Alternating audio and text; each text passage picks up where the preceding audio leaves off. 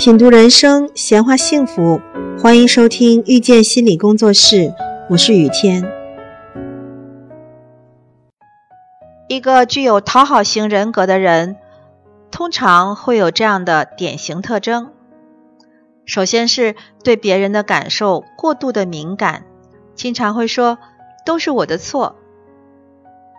讨好型的人通常都对别人的情绪非常的敏感。别人有任何一丝不快，或者是心情不好，他们都能快速而又及时的捕捉到。有时候，这种觉察甚至是到了自以为觉察的地步。遗憾的是，他们之所以这样，通常是因为内心有一个不好的假设，那就是他们会认为别人的情绪变化跟自己息息相关。他们觉得自己有义务让别人高兴，似乎别人不高兴就是他们表现不好造成的。他们非常害怕别人对他们有不好的评价，为了维持住别人对他们好的评价，他们必须时刻提高警惕，关注着别人，为的是赶在别人指责自己之前，及时调整自己，让别人对自己满意。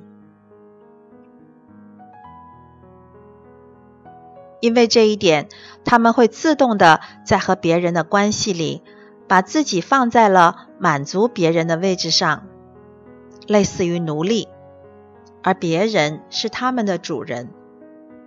一个奴隶必须时刻讨好主人，也许就是讨好者内心和行为的最真实描写。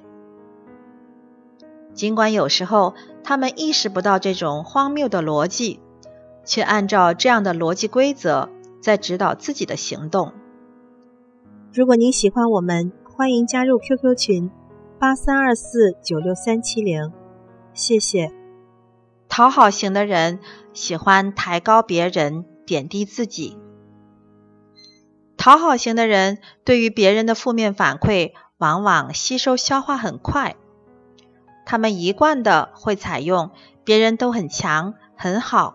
而我很弱、很差这样的模式来解释一切事情，所以在讨好型人格的内心里会认为，我根本无法决定自己的事情，而必须依赖别人的判断和对我的评价才行。本质上，抬高别人、贬低自己，是把自己放在了一种弱者的位置上来获取安全感的方式。因为在讨好者的内心里，他们会认为我都这么弱了，我都这么自我贬低了，我不会攻击你，我只会捧着你，你也就不好再来攻击我、嫉妒我了吧？因此我就安全了。他们害怕自己表现的强大和美好，就会引发别人的攻击性。为了避免冲突，他们提前缴枪投降。讨好型的人不太敢发出请求，也很难拒绝别人。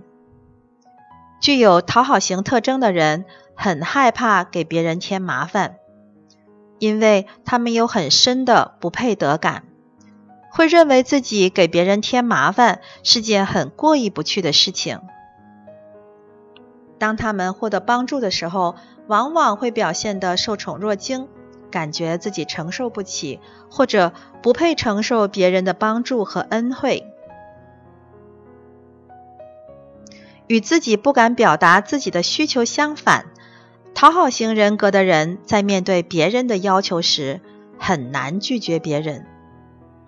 即便他们意识到别人的需求可能会不合理，他们也拒绝不掉，因为他们害怕一旦拒绝掉别人。别人会对他们不满，对他们有很差的评价，所以就算他们做出了拒绝别人的行为，也会反复的给别人道歉，为的是试图消灭掉别人的差评和不满。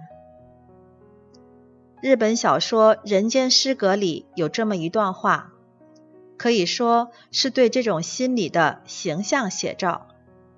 这段话是这么说的：“我的不幸，恰恰在于我缺乏拒绝的能力。我害怕一旦拒绝别人，就会在彼此心里留下永远无法愈合的裂痕。”